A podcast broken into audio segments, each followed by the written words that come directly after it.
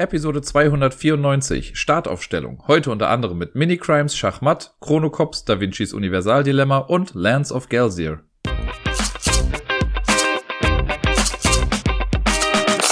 Frohes neues Jahr, ihr Lieben, und herzlich willkommen zur ersten Episode des Ablagestapels im neuen Jahr. Ich hoffe, ihr seid gut, gesund und im besten Fall auch verspielt ins neue Jahr reingekommen und habt vielleicht auch ein paar schöne freie Tage erleben können in dieser ominösen Zeit, die man da zwischen den Jahren nennt. Das fand ich immer irgendwie ein bisschen komisch, aber mittlerweile habe ich mich auch dran gewöhnt. Bei mir war es so, ich konnte auf jeden Fall auch gut was spielen in der ganzen Zeit und daran möchte ich euch natürlich gerne teilhaben lassen. Und den Anfang macht ein Spiel, das ich am ersten Weihnachtstag gespielt habe. Da war ich nämlich zusammen mit Gerda und Miepel bei meiner Schwester. Und wir haben da einfach zusammen den ersten Weihnachtstag verbracht mit Raclette und ein paar Spielen, die ich äh, Miepel gerne mal zeigen wollte. Also meine Schwester meinte irgendwann, hier, guck mal, ich habe hier noch so ein paar Spiele. Und äh, ja, die haben wir da mal ausprobiert. Und das erste ist Twister. das äh, muss ich, glaube ich, nicht mehr großartig erklären. Das ist dieses Spiel mit dieser großen Matte auf dem Boden. Ich weiß, ich habe gesagt, ich muss es nicht erklären, jetzt mache ich es trotzdem. Das Spiel mit dieser Matte auf dem Boden, wo so farbige Punkte drauf sind und dann muss jemand so einen Spinner drehen und dann kriegt man gesagt, linke Hand auf blau oder rechter Fuß auf rot. Und das Ganze macht man so lange, äh, bis irgendjemand umfällt, im Prinzip. Ne? Alle führen das quasi gleichzeitig aus und dann guckt man, was passiert. Oder manchmal, also ich kenne es in zwei Variationen, ehrlich gesagt. Ich kenne das so, dass man einmal dreht und alle müssen es machen, oder man macht es für jede Person halt individuell, was äh, beides einigermaßen lustig ist. Mit Miepel habe ich es dann zusammen gespielt, wir haben es immer nur zu zweit gemacht und das war auf jeden Fall so lustig. Sie hat sich sehr viel Mühe gegeben, es gab dann manchmal so ein paar Positionen, da war das für sie schon sehr weit auseinander. Ich hatte in der Tat vor kurzem mal drüber nachgedacht, die Kindervariante dafür zu holen, einfach weil das halt ein cooles Spiel ist für so ein bisschen Bewegung äh, und ja auch nochmal so ein bisschen Regelkunde quasi mit reinbringt. Weil bei dem Großen waren die Punkte echt schon weit auseinander. Also jetzt gar nicht innerhalb einer Farbe, aber die, ich weiß gar nicht, die Farbe ganz links und die Farbe ganz rechts, ich weiß jetzt gar nicht genau, welche das jetzt da waren, die sind auf jeden Fall schon sehr weit auseinander. Da kann sie nicht zwei Füße jeweils draufstellen. Und sie hat aber Spaß, wir haben ein paar Runden gespielt. Äh, wir haben es dann noch so gemacht, weil die anderen dann alle beschäftigt waren mit Wegräumen und sonst irgendwas. Ich war so ein bisschen für das Kinderentertainment zuständig. Habe ich dann einfach auf dem Handy eine App äh, gemacht oder eine Webseite ist das, glaube ich, sogar. Das ist ganz cool, da kann man nämlich einfach einstellen, dreh quasi alle 10 Sekunden neu. Und so konnten wir halt beide gleichzeitig spielen und niemand musste für uns drehen. Ich habe das Handy einfach hingestellt und habe Miepel dann immer gesagt, was sie denn quasi machen soll. Habe immer mit links und rechts, wir versuchen das gerade so ein bisschen zu etablieren, was links und was rechts ist. Das äh, klappt noch immer nicht so gut. Ich habe ihr dann quasi das immer gesagt und dann auf die jeweilige Seite quasi kurz einen äh, Tapser gegeben, damit sie weiß, welche gemeint ist. Da hatte sie auf jeden Fall sehr, sehr viel Spaß dran. Äh, einmal hat's mich dann dahin gerissen, da war es ein bisschen ein, also ich habe dann extra bewusst äh, immer Punkte genommen, die was weiter weg sind und sie fand es dann auch zum Schießen, als ich mich dann einmal hingelegt habe. Das war auf jeden Fall sehr süß. Beim nächsten Spiel, das wir gespielt haben, war ich ehrlich gesagt sehr baff, dass zum Beispiel Sarai das Spiel gar nicht kannte. Ich dachte, das ist so ein Spiel, was einfach in jedermanns Kopf irgendwie sein muss. Aber anscheinend gibt es Menschen, die Monster Mix nicht kennen. Meine Schwester hat auch auf Monster Mix jahrelang sehr gut aufgepasst und wir haben dann ein paar Runden davon gespielt, stellenweise mit Miepel, manchmal hat sie auch nur die Maschine bedient. Und falls ihr nicht wisst, was Monster Mix ist, werde ich euch jetzt erklären, um welche Maschine es sich da handelt. Monster Mix ist ein Reaktionsspiel. Es gibt eine Anzahl an Karten. Ich könnte jetzt ausrechnen, wie viele es sind. Ich glaube, es sind 27. 3 mal 3 mal 3, ja, ist 27. Die werden einfach offen in der Mitte ähm, verteilt. Also auf dem Boden haben wir das gespielt, werden einfach da hingelegt. Jeder bekommt einen Stiel, an dem äh, am anderen Ende quasi eine Hand ist mit so einem Gummipfropfen. Und dann gibt es eine Maschine. Und diese Maschine ähm, generiert quasi ein zufälliges Monster. Auf den Karten sind Monster drauf zu sehen und diese Monster setzen sich aus drei Teilen zusammen. Es gibt quasi den Kopf, den Mund oder den oberen Kopf mit den Augen, den Mund und dann nochmal den Unterkörper mit den Händen und so, die sind da auch mit dabei. Und wenn man oben auf so einen Knopf drückt, dann wird eine Mechanik ausgelöst, die sich, die dann so drei Räder äh, sich drehen lässt und dann hört das irgendwie nach einer Zeit auf und dann hat man halt eine zufällig generierte Monsterfigur da. Jede Figur gibt es nur einmal auf den Karten drauf und dann gilt es halt, sobald diese Maschine aufhört, sich zu drehen und das quasi eingeloggt hat, soll man halt das Monster suchen und so schnell wie möglich mit dieser Hand quasi auf die Karte draufhauen, damit die dann da kleben bleibt und dann holt man die zu sich. Das ist ein saulustiges Spiel. Ich finde es auch heute noch echt lustig. Meine Schwester hat auf jeden Fall gefühlt heimlich geübt, weil die war so unfassbar schnell bei der ganzen Sache. Das war schon nicht mehr feierlich. Und äh, ja, wir haben dann halt ein paar Runden davon gespielt. Miepel fand es auch sehr, sehr witzig. Sie fand es sowohl witzig, auch ein paar Mal nur die Maschine zu bedienen und immer auf den Knopf zu drücken, aber sie hat auch ein paar Mal versucht, mit drauf zu klopfen. Es war dann für die Erwachsenen natürlich immer so ein bisschen schwierig, sich so zurückzuhalten, dass Miepel vielleicht doch auch eine kleine Chance hat, weil das natürlich schon für uns ein bisschen einfacher zu überblicken war, sollte man meinen. Ähm, Aber ja, ich fand das ganz gut. Das ist auch vor ein paar Jahren nochmal als Neuauflage irgendwie rausgekommen. Ich sage jetzt ein paar Jahre, vielleicht war es auch erst letztes Jahr oder so. Da weiß ich gar nicht, wie die neue Version davon jetzt heißt. Monster Alarm oder so, aber keine Ahnung. Äh, ich kenne es noch als Monster Mix in dieser komischen roten Verpackung. Und das hat auf jeden Fall sehr viele nostalgische Erinnerungen hervorgebracht. Als wir dann wieder zu Hause waren und ich Miepel ins Bett gebracht habe, habe ich zu Hause noch eine Solo-Runde von etwas gespielt und zwar von Horrified Greek Monsters. Ihr erinnert euch, das habe ich vor ich weiß gar nicht mehr, zwei, drei Monaten oder so mir geholt und da dann schon zwei, dreimal gespielt. Äh, bin einmal sehr stolz darüber gewesen, dass ich dann gewonnen habe, weil die Medusa mir echt das Leben zur Hölle gemacht hat. Dieses Mal habe ich ohne die Medusa gespielt. Ich weiß gar nicht ob ich noch zusammenbekomme, welche Monster das jetzt waren, die ich in diesem Spiel hatte. Ich hatte den Cerberus, den Basilisken und die Sirene. Genau, die war's. Die hatte ich nämlich als einziges Monster bisher noch nicht ausprobiert. Und ja, ich habe das Spiel nicht gewonnen, was aber gar nicht an der Sirene oder dem Basilisken lag, sondern der Cerberus, den ich schon mal irgendwie drin hatte. Der war echt hart. Und ich bin da allerdings auch, äh, was die Regeln angeht, an eine Situation gekommen, die mir auch das Regelwerk nicht beantworten konnte. Ich habe auch gar nicht mehr dann bei Boardgame Geek irgendwie nachgeguckt, aber äh, jetzt gerade ist nochmal eine gute Erinnerung, dass ich das noch tun wollte. Denn das Ding ist, beim Cerberus, der hat äh, so eine Special-Fähigkeit. Also es ist ja immer so, dass die Monster sich ja dann bewegen manchmal und wenn ein Monster auf dem Feld mit mir zum Beispiel draufsteht oder mit einer Legende, in diesem Fall diese Zivilisten, dann muss man würfeln für das Monster und dann gibt es entweder einen Hit, dann wird man halt getroffen. Es gibt ein Blank-Ding, wo nichts passiert und es gibt ein Ausrufezeichen. Mit dem Ausrufezeichen wird die Spezialfähigkeit dieses Monsters dann eben aktiviert. Und Cerberus hat die Fähigkeit, dass die oberste Karte des Decks auf den Ablagestapel gelegt werden soll. Jetzt ist aber das Problem gewesen, und das war das, was mir äh, das Regelwerk auch nicht beantworten konnte, oder ich war zu dumm, es zu finden, auch eine valide Option.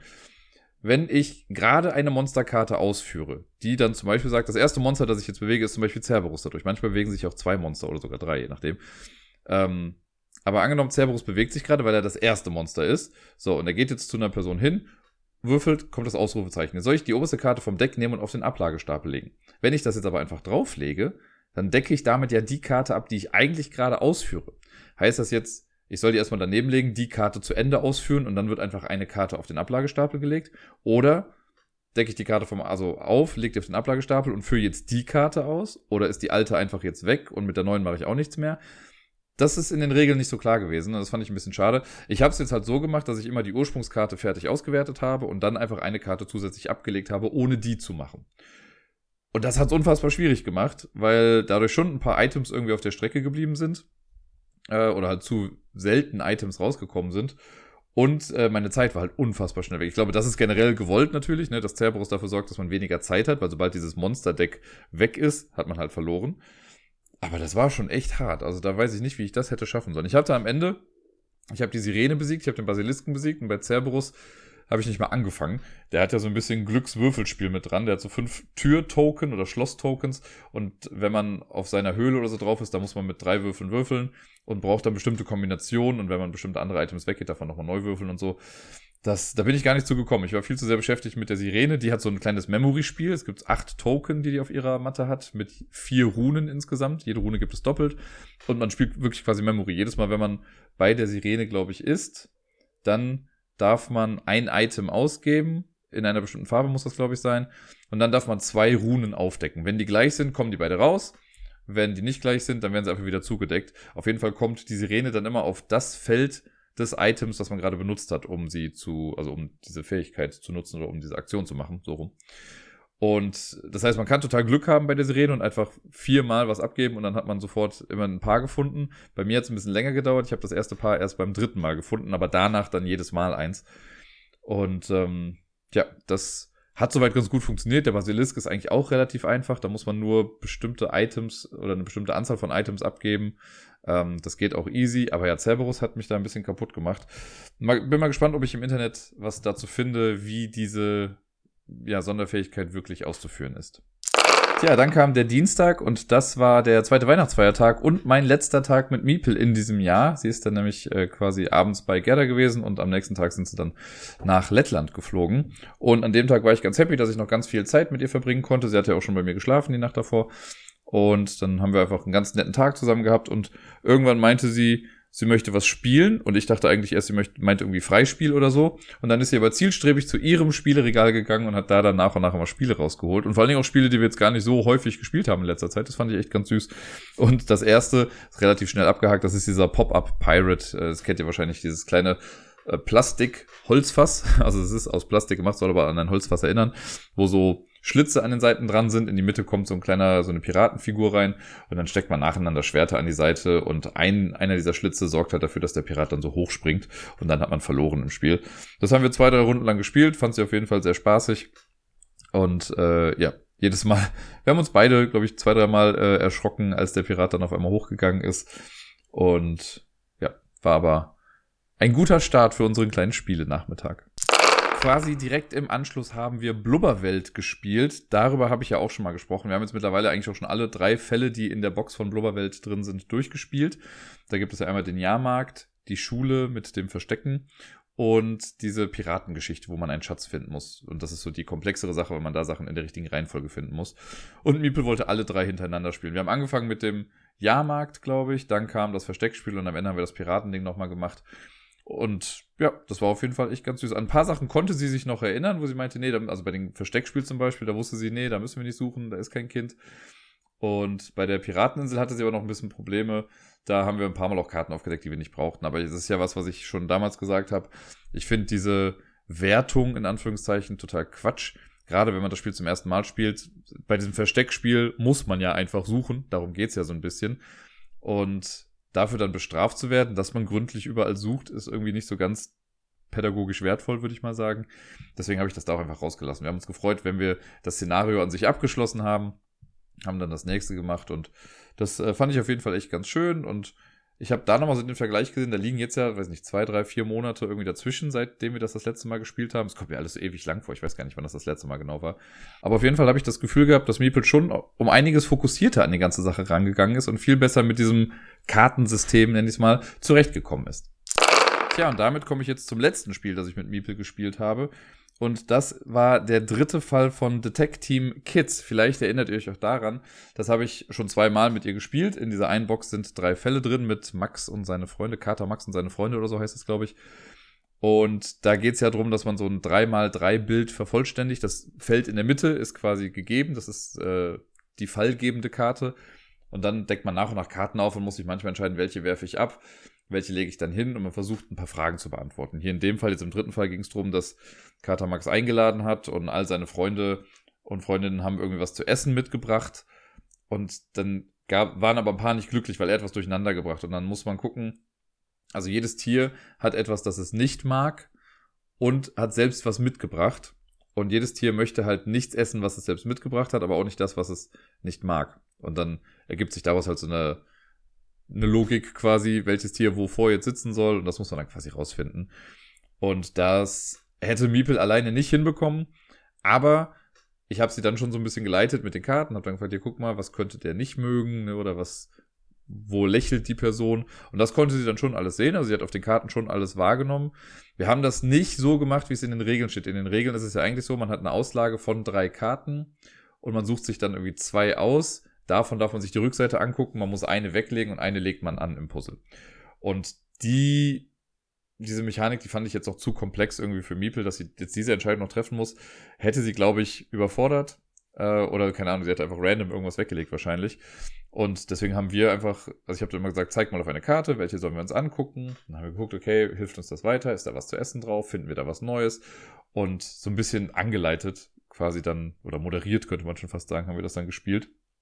Aber sie hatte sehr viel Spaß. Wir haben uns einen sehr dicken High Five gegeben am Ende, als wir dann alle Fragen richtig beantwortet haben. Und das war auch nicht so, dass ich dann gesagt habe, so ist jetzt fertig, wir haben gewonnen, sondern ich habe sie dann schon die Fragen gefragt nach und nach. Ich habe das ein bisschen kleinteiliger gemacht und sie konnte schon auf, ich, keine Ahnung, wenn ich jetzt sage, es waren zehn Fragen, konnte sie bestimmt sechs oder sieben davon auf jeden Fall dann auch richtig beantworten. Jetzt sind wir mit der Box durch. Ich muss sagen, für Miepel an sich ist das alles noch ein bisschen zu weit oben. Aber mit so einer Kindergartentruppe bestehend aus Vorschulkindern, also die, weiß nicht, ab vier oder vielleicht eher fünf oder so sind, da könnte ich mir schon vorstellen, dass das gut klappt und die es vielleicht sogar auch selbstständig hinbekommen, dieses Spiel zu spielen. Miepel hat dann quasi den Staffelstab des Spielens an Sarai übergeben. Und genau, die war dann für drei Tage hier und wir haben natürlich auch was gespielt, sehr viel sogar. Gar nicht so viel unterschiedliches, aber trotzdem viele Partien, da komme ich dann gleich nochmal zu. Das erste, was wir allerdings gespielt haben, war was ganz, ganz Kleines.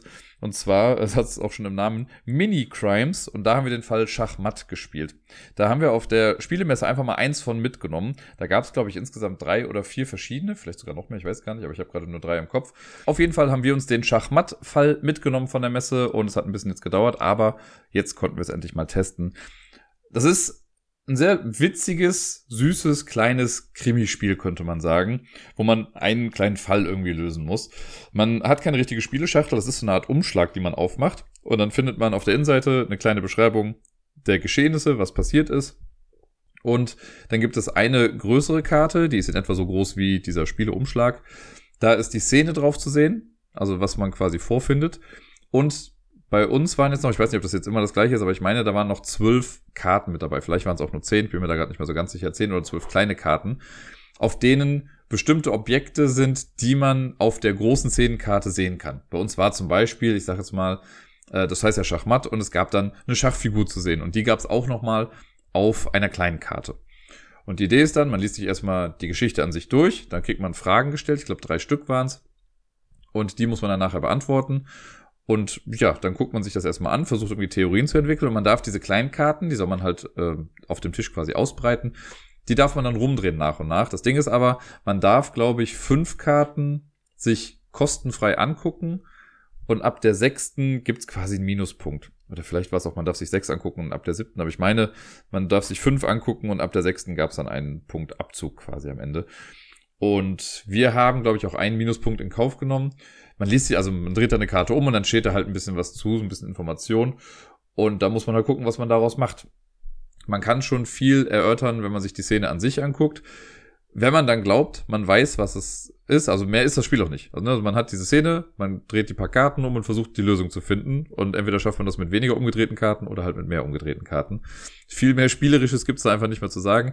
Wenn man denkt, man hat die Lösung, dann kann man den QR-Code scannen und das bringt einem dann zu so einem Online- aus einer Webseite von Pegasus, meine ich, ist es direkt auch, wo man die Lösung sieht äh, zu den drei Fragen und man, es gibt dann so ein paar Keywords, die sind markiert, die sollten schon irgendwie in der formulierten Lösung, die wir selbst gegeben haben, quasi vorkommen. Und dann kann man sich dafür halt eben Punkte geben. Und ja, für jede Karte, die man eben äh, zusätzlich aufgedeckt hat nach den fünf, kriegt man eben noch einen Minuspunkt. Und ich glaube, wir haben, ja, ich glaube, wir hatten eine einen Minuspunkt mehr oder so oder keine Ahnung. Genau weiß ich schon gar nicht mehr. Das ist eine nette kleine Sache und das wäre sowas, wo ich sage, ach, keine Ahnung, irgendwie ein Krimi-Fan vielleicht oder man will ein kleines Geschenk für irgendwen haben, kann man locker einfach mit dazulegen. Die Dinger sind ja auch nicht teuer. Da hat man irgendwie 20, 30 Minuten Spaß vielleicht mit. Finde ich total super. Was mich irritiert hat, muss ich sagen, ist der Demo-Fall, den es auf der Messe gab dazu. An dem habe ich mir nämlich echt ein bisschen die, wie sagt man, die Zähne abgebrochen, Zähne ausgeknabbert. Zähne ausgebissen. Das war's, glaube ich. Ich komme gerade voll nicht drauf. Wie dem auch sei. Ich habe ein bisschen dran zu knabbern gehabt. Das passt vielleicht besser. Äh, das habe ich nämlich während der Messe schon versucht. Da hat Sarai irgendwie, ich glaube, neben mir korrigiert oder irgendwas gearbeitet oder so, als wir im Hotel waren abends. Und ich habe dann äh, ja versucht, diesen Fall zu machen. Und das war so ein Faltblatt irgendwie. Das heißt, man hat eine Seite gesehen, musste das aufklappen und dann wurde da eine Frage gestellt. Und der Demo-Fall hat ganz anders funktioniert als das eigentliche Spiel. Deswegen fand ich das ein bisschen irreführend im Endeffekt, weil ich dachte mir nämlich schon, als ich die Regeln für das Richtige dann gehört habe, Sarai hatte sie vorgelesen, ich dachte, hä? Ich dachte, wir müssen so nach und nach Sachen irgendwie lösen, weil im Demo-Fall war es so, man hat eine Seite irgendwie gesehen, das hat man irgendwie aufgefaltet und dann musste man dazu eine Frage beantworten. Und das war auch mehr so eine Art Escape Room-Rätsel. Also man musste wirklich was rausfinden irgendwie an der Sache. Jetzt nicht einfach nur sagen, ja, der war's oder das ist passiert oder wie auch immer. Aber ja, das musste man machen und dann durfte man das weiter aufhalten und dann musste man wieder auf der Webseite irgendwie einen anderen Code eingeben. Also es war ganz anders aufgebaut. Deswegen fand ich das sehr seltsam, dass das so quasi als Demo beworben wird und das eigentliche Spiel an sich dann viel simpler war als der Demo-Fall. Da weiß ich nicht genau, was da irgendwie schiefgelaufen ist oder was sie sich dabei gedacht haben. Das kann ich nicht so ganz nachvollziehen.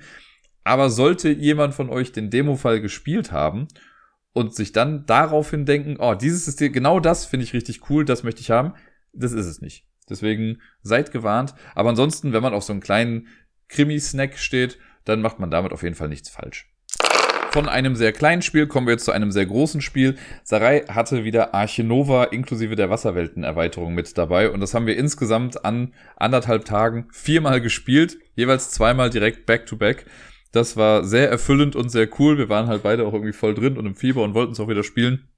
Und Beide Male war es gar nicht so genau geplant, dass wir es direkt zweimal hintereinander spielen. Die Idee war nämlich eigentlich nur, dass wir das einmal spielen und dann in meinem Spieletisch quasi aufgebaut lassen oder vielleicht schon mal so zurücksetzen, dass wir beim nächsten Mal uns einfach nur wieder hinsetzen müssen und direkt losspielen können. Und dann haben wir das das erste Mal gespielt, waren fertig. Dann haben wir angefangen, Karten zu mischen und sonst was. Und dann habe ich, einfach nur weil ich dachte, ich möchte unseren Start fürs nächste Mal beschleunigen, habe dann schon angefangen mit, okay, hier, das sind schon mal die Handkarten dann für später und das sind die Zielendekarten. Und irgendwie haben wir dann gedacht, okay, wenn wir das sowieso alles machen, dann können wir auch direkt einfach weiterspielen. Also haben wir es direkt ein zweites Mal gespielt. Und am nächsten Tag war es dann ähnlich, da haben wir es dann einmal gespielt. Und dann war so ein bisschen Überlegung, okay, spielen wir jetzt noch irgendwie was anderes, bevor Sarai wieder nach Hause fährt? Oder spielen wir einfach das nochmal. Und dann haben wir uns dazu entschlossen, das auch einfach direkt nochmal back-to-back wieder zu spielen. Während Sarai dann alles zurückgesetzt hat, war ich dann in der Küche und habe was zu essen gemacht. Das war irgendwie sehr cool, so ein richtiger, nerdiger Zockerhaushalt. Das fand ich auf jeden Fall sehr cool. Und ja, ich finde, das hat einfach richtig viel Bock gemacht. Ich finde die Wasserwelten-Erweiterung einfach richtig, richtig gut. Ich würde nicht mehr ohne spielen wollen. Mich nervt schon fast ein bisschen, dass es online noch nicht die ganzen Karten und die ganzen Fähigkeiten und sowas da gibt. Aber alleine die Sache mit den Aktionskarten, die man irgendwie dann aufwerten kann und die anders sind als bei der anderen Person, dieser Draft am Anfang. Das ist schon super cool, diese ganzen Aquariumskarten und die Wasserkarten mit den Rifffähigkeiten. Das sind alles richtig coole Implementierungen. Auch so Sachen, habe ich ja beim letzten Mal, glaube ich, auch gesagt, ne, diese Tier-Uni, dass man gezielt Karten irgendwie rausholen kann. Das, das ist einfach, also so eine sinnvolle Erweiterung, die halt ein gutes Spiel oder ein sehr gutes Spiel nochmal besser gemacht hat. Und ja, wir haben es ja viermal irgendwie gespielt, back-to-back. -back. Wir spielen ja auch Archanova gefühlt täglich irgendwie auf Boardgame Arena. Wenn eine Partie vorbei ist, wird die nächste gestartet, auch wenn es mal kurz zwei, drei Tage Pause war. Aber an sich haben wir irgendwie dauerhaft ein Archanova-Spiel laufen. Und das wird nicht langweilig. Also es ist irgendwie jedes Mal cool. Manchmal denke ich mir so, okay, ich würde, glaube ich, mal die neuen Zoopläne irgendwie ausprobieren. Die würde ich gerne mal sehen. Aber alles in allem ist dieses Spiel einfach gut. Es ist, also ich kann es nicht anders sagen. Und diese Erweiterung hat es halt noch mal besser gemacht. Ich, ja, wenn ich drüber nachdenke, würde ich es gerne schon wieder spielen wollen. Ich wünschte, ich hätte es hier. Ich würde es wahrscheinlich auch solo spielen irgendwie. Und ich freue mich wirklich schon drauf, wenn ich es das nächste Mal wieder in den Fingern habe. Ansonsten werde ich jetzt gar nicht mehr großartig auf das alles eingehen, was in Arche Nova passiert. Das, äh, da gibt es Episoden aus diesem Podcast, die ihr euch dazu nochmal anhören könnt. Aber ja, ich, es, ich bin nach wie vor sehr, sehr begeistert von der Wasserweltenerweiterung, weil die das alles nochmal aufwertet. Tja, man könnte meinen, viermal ein Spiel zu spielen ist schon viel, aber wir haben es geschafft, ein anderes Spiel sechsmal zu spielen. Und zwar haben wir von My Island unsere Kampagne weitergespielt und haben da die nächsten zwei Umschläge komplett durchgemacht. Jetzt muss man dazu der Fairness halber natürlich sagen, dass ein Spiel von My Island circa 15 bis 20 Minuten nur dauert bei uns und eine Partie Archanova natürlich irgendwie direkt anderthalb bis zwei Stunden dauert. Deswegen ist das nicht so wirklich in den Vergleich zu setzen. Aber ja, wir wollten auf jeden Fall ein bisschen weiterkommen. Wir haben in unserer ersten Session, die wir davon hatten, ja auch schon sechs Spiele gemacht. Jetzt haben wir wieder sechs gemacht. Wenn wir das Ganze in dem Tempo weitermachen, sind wir dann in zwei Sessions durch. 24 Spiele umfasst diese gesamte Kampagne. Und das ist natürlich jetzt wieder ein bisschen schwierig, darüber zu sprechen, weil My Island ja ein Legacy-Spiel ist. Das heißt, es werden nach und nach Sachen freigespielt oder kommen dazu, die man am Anfang noch gar nicht kennt. Ich kann nur sagen, wir sind jetzt über den Punkt hinaus, den das ewige Spiel mit sich bringt. Man kann My Island ja quasi auch so spielen, äh, wenn man die Rückseite der Inselpläne nimmt, dass man einfach schon eine vorgefertigte Sache hat und dann spielt man einfach mal so ein Spiel, was jetzt keine Auswirkungen im Legacy-Bereich irgendwie hat. Und den Punkt haben wir jetzt überschritten. Es waren zwei, also es kamen jetzt zwei neue Sachen hinzu, die sich aber sehr ähneln. Und ich habe so ein bisschen die Vermutung, was danach noch kommt. Also es gäbe eine logische Weiterführung der ganzen Geschichte. Und ansonsten ist es halt more of the same. Ne? Hier ein bisschen puzzeln und zusammenlegen und sowas. Ähm, wir haben auf jeden Fall, beide sind wir irgendwie dazu übergegangen, dass wir uns stellenweise halt bestimmte Plättchen auch schon vorlegen. Das, das muss dahin und das muss dann dahin. Und es kommen halt immer mehr Bestimmungen irgendwie mit hinzu und die man, also die möchte man halt erfüllen und auch um Szenariopunkte oder sowas zu bekommen. Fortschrittspunkte heißen die ja hier. Äh, da war es bei uns dieses Mal so, ich glaube, ich bin mir gar nicht mehr sicher. Ich glaube, die ersten zwei Partien habe ich noch gewonnen und die restlichen vier dann Sarai. Vielleicht habe ich sogar auch nur eins gewonnen, wenn überhaupt. Ich bin mir gar nicht mehr sicher. Aber ich bin mal sehr gespannt, ob das so ein Trend ist, weil das weiß ich noch von My City, dass das ja anfangs auch irgendwie so war, als ich das mit Gerda gespielt hatte, dass eine Person anfangs zwar ein bisschen mehr gewonnen hat, aber dann hinten raus gar nicht mehr rangekommen ist. irgendwie so war das. Ich bin mir nicht mehr ganz sicher, aber ich weiß, dass dieser, dass das Catch-up-Mechanism-Game nicht ganz so hundertprozentig gut war. Ich bin mal sehr gespannt, ob das hier die ganze Zeit ausgeglichen bleibt oder ob, ja, ab, weiß nicht, in sechs Partien dann vielleicht auch schon irgendwie klar ist, wer dann am Ende das Ganze gewinnen wird. Wobei ich sagen muss, dass mir der Gesamtsieg, also natürlich spiele ich drauf, dass ich den Gesamtsieg irgendwann vielleicht auch holen kann. Aber ich finde, äh, ich betrachte trotzdem jede Partie irgendwie so ein bisschen individuell und habe jetzt nicht immer das große Ganze dann im Blick. Macht aber nach wie vor Spaß. Also ich finde es cool. Ich finde nach wie vor, dass ich es ist mir fast ein Ticken zu abstrakt mit diesem Plättchen. Das finde ich mal so ein bisschen schade. Da fand ich die klobigen, auch jetzt nicht sonderlich schönen Gebäude, ähm, Polyominos aus My City so ein bisschen ansprechender. Aber wenn man sechsmal hintereinander spielt, dann sieht man auch, also dann ist eh egal, was man da legt, das sind eh nur noch Formen, die man irgendwie aneinander reiht. Das ganze Spiel ist dann sicher sehr abstrakt. Äh, macht aber nach wie vor noch Spaß und ich bin mal gespannt, was noch so alles in den nächsten Umschlägen so auf uns wartet. Zwei andere Spiele haben es auch noch auf den Tisch geschafft und das erste davon ist Chronocops Da Vincis Universaldilemma. Das ist ich sage jetzt mal, der zweite Teil in dieser Chronocops-Reihe, zumindest was die Schwierigkeit angeht. Das erste war ja Einsteins Relativitätschaos oder so hieß das, glaube ich. Das haben wir vor einigen Monaten mal zusammen mit Freunden von Sarai gespielt, in einer Vierertruppe. Jetzt haben wir äh, Da Vincis Universaldilemma gemacht und es gibt noch was mit Jules Verne. Das habe ich auch hier, wird aber jetzt wahrscheinlich erstmal nicht direkt auf den Tisch kommen. Auf der Verpackung steht auch, dass das zwei bis drei Stunden dauern kann. Ich gehe einfach mal davon aus, dass das einfach noch mehr Zeitlinien hat als die äh, anderen beiden jetzt schon. Und die Reihenfolge in Anführungszeichen ist auch nur die Schwierigkeit. Also das Einstein-Ding, das hat irgendwie eins von drei Schwierigkeitspunkten. Der Da Vinci-Fall, den wir jetzt hatten, sind zwei von drei und das Jules Verne-Ding sind dann drei von drei. Da bin ich mal sehr gespannt. Wirklich schwierig war das Spiel jetzt nicht. Also ich fand jetzt das äh, Da Vinci-Ding nicht schwieriger als den Einstein-Fall. Es war halt einfach nur ein bisschen länger. So, das ist, glaube ich, einfach alles. Und äh, ich habe jetzt ein bisschen den Vergleich, das habe ich beim letzten Mal, glaube ich, auch gesagt, ich bin mir nicht mehr sicher. Ich weiß, dass ich es gedacht habe auf jeden Fall und mit Sarai auch schon mal drüber gesprochen habe. Ich finde, dass dieses Spielsystem an sich zu zweit besser funktioniert als zu viert zum Beispiel, weil das ja immer so ist, dass man guckt sich ja quasi mal eine Karte an, liest dann vor, was da drauf steht, da muss man eine Entscheidung irgendwie treffen oder guckt, ob man was kombinieren kann, dann geht man auf eine andere Karte. Und das ist ja diese Zeitreisethematik. Irgendwas ist ins Arge gekommen und wir müssen jetzt alles wieder hinbiegen und dann geht man halt in Zeitlinien. Manchmal kann man dann Sachen verändern, dann kommt man in eine andere Zeitebene, quasi ein paralleles Universum. Dann kann man da was machen, kann dann wieder zurück in die Zeitebene gehen und man öffnet so nach und nach ganz viele verschiedene Zeitlinien, in denen man dann immer was machen kann. Man soll halt immer nur eine Karte offen ausliegen haben und klar, wenn ich jetzt die Karte auf der Hand habe, können die anderen drei gefühlt nicht richtig drauf gucken oder sehen es nur auf dem Kopf oder wie auch immer. Klar, man liest sich alles vor, man tauscht sich aus. Aber es ist dann oft so, selbst zu zweit war es dann oft so, eine von uns hat es vorgelesen ich sage, ja, komm, gib mal die Karte, ich möchte mir das auch mal angucken. Ähm, was wir so ein bisschen aufgeteilt haben, war dann immer so mit, wenn eine Karte neue Karten hervorgebracht hat, es gibt auch so kleine Item-Karten, dann hat einer die rausgesucht, der andere hat die dann aufgedeckt. Das geht schon irgendwie alles, aber ich, zu zweit finde ich es einfach ein bisschen besser. So, ich kann es nicht sagen, da ist der Ablauf fließender und das hat mir auch insgesamt mehr Spaß gemacht. Die andere, also die Geschichte und die Gruppe hat auch Spaß gemacht beim ersten Mal, das will ich ja damit gar nicht irgendwie unter den Teppich kehren. Äh, aber ich glaube, so vom Spielgefühl her hat mir das jetzt viel besser gefallen. Und ja, der Fall an sich war lustig, gab äh, nette Sachen drin. Bei einer Sache hingen wir ein kleines bisschen länger und haben auch irgendwie ein paar Mal ähm, so Zeitkugeln verloren. Ich glaube, als wir das das erste Mal gespielt hatten, haben wir nicht einmal so eine Zeitkugel verloren. Das ist da auch wieder so ein bisschen dieses Wertungssystem. Äh, je mehr Zeitkugeln man am, am Ende hat, desto besser schneidet man quasi ab. Wir waren, glaube ich, in der zweiten von vier Kategorien oder sowas. Also wir hätten noch besser sein können, aber so schlimm war es jetzt auch nicht. Äh, ja, die Geschichte war auf jeden Fall ganz nett. Wieder so, es ist halt so ein bisschen wie diese Point-and-Click-Adventure. Man muss halt bestimmte Sachen irgendwie miteinander kombinieren, um dann neue Zeitlinien zu öffnen, damit man da dann was rausholen kann und das wieder woanders hinbringt. Manche Sachen sind halt, haben halt so eine Adventure-Game-Logik, die halt, wenn man drei Sekunden länger drüber nachdenkt, absolut nicht haltbar ist, aber trotzdem macht sie äh, da dann Spaß und ergibt irgendwie Sinn. Und ja, ich bin mal sehr gespannt. Was ich ja ein bisschen seltsam finde, ist, dass die das Coverdesign geändert haben. Das, ja, also mir wurde irgendwie erklärt während der Spielemesse schon, dass die das Coverdesign ein bisschen in Anführungszeichen erwachsener gemacht haben, weil das nicht so gut angekommen ist.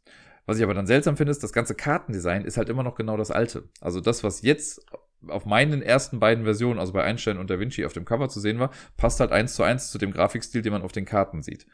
Und das finde ich so ein bisschen fast schon irreführend, dass das Cover dann irgendwie anders ist. Das hat mich so ein kleines bisschen erinnert an dieses äh, Alexandria, das Spiel, wo es um diese Bücherei ging, was ein richtig geiles Cover hatte von ja, Vincent to Trade, der war's. Aber sah richtig cool aus, ein schönes, dynamisches Cover. Und wenn man das Cover sieht, hat man richtig Bock, irgendwie dieses Spiel zu spielen. Im Spiel selber ist nicht eine Grafik von Vincent to Trade. Es sieht alles irgendwie anders aus und fast schon ein bisschen langweilig. Und hier ist es irgendwie so ein bisschen umgedreht. Ich finde das Cover, es ist keine schlechte Grafik per se, aber ich mag diese cartoonmäßige Grafik, die es dann wirklich auf den Karten zu sehen gibt. Die finde ich halt einfach so richtig gut passend zu dem Spiel. Und ich glaube, in einem anderen Stil hätte das einfach nicht so gut funktioniert. Also, wenn ihr irgendwie diese neuen Boxen seht und das Ganze so ein bisschen gerenderter aussieht, vielleicht ist das ein guter Begriff, um das zu beschreiben, dann äh, seid euch im Klaren darüber, dass die Kartengrafik aber mehr cartoonlastig ist. Also guckt euch einfach auf der Rückseite der Box das mal an, weil man sieht auf der Rückseite, wie das Spiel dann eben aussieht. Und deswegen, das ist ein bisschen schade, weil ich jetzt ja, ich habe den ersten Fall, den zweiten Fall so gespielt und wenn man sich jetzt in den, ins Regal stellt, und den dritten dazu holt, vom dritten gibt's halt nur noch die neue Version der Cover, dann passt das halt irgendwie auch alles gar nicht mehr so richtig zusammen ja, das ist äh, keinerlei Kritik am Spielsystem. Das finde ich ja ganz nett. Aber irgendwie habe ich das nicht so ganz verstanden, warum die das so dringend umgestalten mussten. Das letzte Spiel, das wir gespielt haben, war Perspectives. Davon habe ich den ersten Fall ja vor ein paar Wochen mit dem Brettagogen Nico und seiner Tochter gespielt. Und den dritten Fall haben wir jetzt gespielt. Den zweiten, den haben wir jetzt erstmal ausgelassen, den haben wir nämlich schon unter uns aufgeteilt. Also Sarai hat zwölf Karten bei sich zu Hause aus jedem Umschlag und ich nee, sind zwölf, nee, sechs Karten aus jedem Umschlag. Äh, und ich habe sechs Karten hier. Das wollten wir halt mal so ein bisschen auf Distanz spielen, um so ein bisschen die Fernbeziehungszeit äh, besser zu überbrücken. Und jetzt waren wir aber natürlich auch in einem Ort, deswegen haben wir es einfach mal auch so dann zusammengespielt. Und das hat äh, sehr gut funktioniert. Für mich war es quasi eine kleinere Umstellung nochmal, weil ich beim ersten Mal ja zu dritt gespielt habe, da hat man dann irgendwie vier Karten immer auf der Hand. Jetzt hatte man sechs Karten, also mal ein kleines bisschen mehr Informationen. So wird dieses Spiel halt auch skaliert, dass man, je mehr Leute mitspielen, weniger Karten selbst auf der Hand hat. Und da muss ich sagen, hat mir das so quasi ein bisschen mehr geholfen, dass wir das zu zweit gespielt haben, weil ich, ich selber an sich hatte schon viel mehr Informationen, die ich selber miteinander verbinden konnte. Ne, wenn wir jetzt zu sechs spielen würden, dann hätte jede Person nur zwei Karten auf der Hand. Und da muss man natürlich noch viel mehr miteinander kommunizieren. Und so sind ein paar dieser Kommunikationsschritte dann weggefallen, weil ich halt das mit mir selbst ausmachen konnte und ich konnte Sarai dann schon das präsentieren, was ich schon auf, durch meine Karten an sich einfach rausgefunden habe. Es gab trotzdem noch genug Diskussionsgrundlagen und Austauschgrundlagen äh, aufgrund diversester Karten. Und da muss ich sagen, das hat auch nach wie vor wieder Spaß gemacht. Ich fand ja den ersten Fall schon echt ganz gut. Den äh, dritten jetzt, den fand ich auch wieder echt klasse. Es hat richtig Spaß gemacht, da Schlüsse zu ziehen und irgendwie Sachen rauszufinden. Ein bisschen geübt ist man ja schon stellenweise. Also wenn man weiß, wie generell die Struktur ist von diesem Spiel, dass man, also es ist ja so, dass man drei Akte durchspielt und der vierte Akt, da holt man nochmal alle Karten irgendwie raus. Und ich habe mich schon dabei erwischt, wie ich schon beim ersten Fall dachte, ach guck mal, das hat jetzt gerade gar keine Bewandtnis. Das wird bestimmt für das Ende nochmal wichtig. Und so war es dann auch, dass man dann irgendwie am Ende gesehen hat, ach guck mal, hier habe ich doch gesagt, das wird nochmal relevant oder so. Das war auf jeden Fall sehr cool. Ähm, der Fall war auch nett geschrieben und wir haben es auch geschafft, alle Punkte zu holen. Es wäre, glaube ich, man muss immer drei Fragen beantworten, das Ganze viermal, also zwölf Punkte insgesamt. Oder waren es vier? Nee, ich meine. Nee, Quatsch, es sind immer vier Fragen. Also sind 16 Punkte insgesamt. Die haben wir auf jeden Fall komplett geholt. Wir hatten immer alles richtig. Und ja, das hat auf jeden Fall Bock gemacht. Jetzt bin ich mal sehr gespannt, wie das mit dem Fall wird, den wir jetzt noch ausgelassen haben und bin auch gespannt, ob das Ganze auch wirklich irgendwie gut funktioniert, ähm, so auf Distanz. Aber ich wüsste erstmal jetzt nicht großartig, was dagegen spricht, weil äh, man darf ja mal Karten in die Mitte legen, die dann alle sehen können. Das können wir uns halt abfotografieren und uns dann so zeigen. Ich glaube, da spricht nichts dagegen, dass das irgendwie auch auf Distanz ein Erfolg werden könnte. Ich bin auf jeden Fall jetzt fast schon ein bisschen wehmütig, dass wir dann damit durch sind mit dieser Box und ich hoffe, dass da nochmal irgendwie Nachschub kommt. Aber ich habe bisher zumindest noch nichts davon mitbekommen. Aber ja, äh, wenn das jemand hören sollte, der damit irgendwas zu tun hat, dann bitte äh, Perspectives 2 rausbringen. Dankeschön. Und damit kommen wir jetzt auch insgesamt zum letzten Spiel, das ich letzte Woche gespielt habe. Ich habe noch ein Solo-Spiel gespielt, nämlich Lands of Gelser. Das ist nicht per se ein Solo-Spiel, man kann das mit bis zu vier Leuten spielen. Ich habe es bisher aber immer nur Solo gespielt. Ich habe das auch im Podcast schon zwei, drei Mal, glaube ich, besprochen. Jetzt aber schon lange nicht mehr irgendwie angefasst, obwohl es in der Front Row meines Regals steht. Und jetzt habe ich aber heute einmal gedacht, am 1.1., ach komm, ich pack's mal aus und versuche mal wieder ein bisschen reinzukommen und wahrscheinlich werde ich das demnächst jetzt ein bisschen häufiger spielen. Ich habe es auch jetzt schon direkt auf dem Spieletisch stehen lassen, zwar eingepackt wieder, aber die Schachtel liegt da, damit ich das möglichst schnell wieder rausholen kann. Und ich habe aber jetzt auch hier wieder gemerkt, wie fasziniert ich einfach bin von der Schnelligkeit des Aufbaus und des Abbaus der ganzen Sache. Da habe ich ja damals sogar die Zeit gestoppt, dass man irgendwie in weniger als ein oder zwei Minuten das ganze Spiel aufbauen kann, wenn man weiß, was man tut. Und das äh, das Wegbauen quasi ist auch super schnell. Für die, die gar nicht wissen, was Lands of Gelsier ist, Lands of Gelsier ist ein Abenteuerspiel. Es hat so ein bisschen Sandbox-Charakter, aber schon mit einem recht engen Rahmen, was jetzt irgendwie natürlich ein bisschen gegenteilig klingt, aber vielleicht versteht ihr gleich, was ich meine. Man sucht sich eine Figur aus, mit der man spielt, das ist dann so ein kleiner Abenteurer und das Ganze spielt in dieser Welt von Dale of Merchants, Tal der Kaufleute heißt das, glaube ich, auf Deutsch, ähm, mit so anthropomorphischen Lebewesen, die quasi ihre eigene Welt irgendwie aufgebaut haben. Man hat eine von vier äh, Figuren und die steuert man dann. Und man kann im Prinzip machen, was man möchte.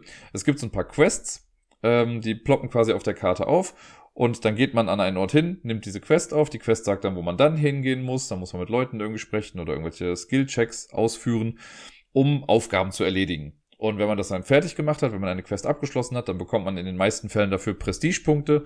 Und das Ganze macht man eine gewisse Anzahl an Runden entlang. Wenn man Solo spielt, spielt man acht Tage im Prinzip und ein Tag besteht immer aus einer Reise. Dann kann ich mich um bis zu zwei Felder weit bewegen.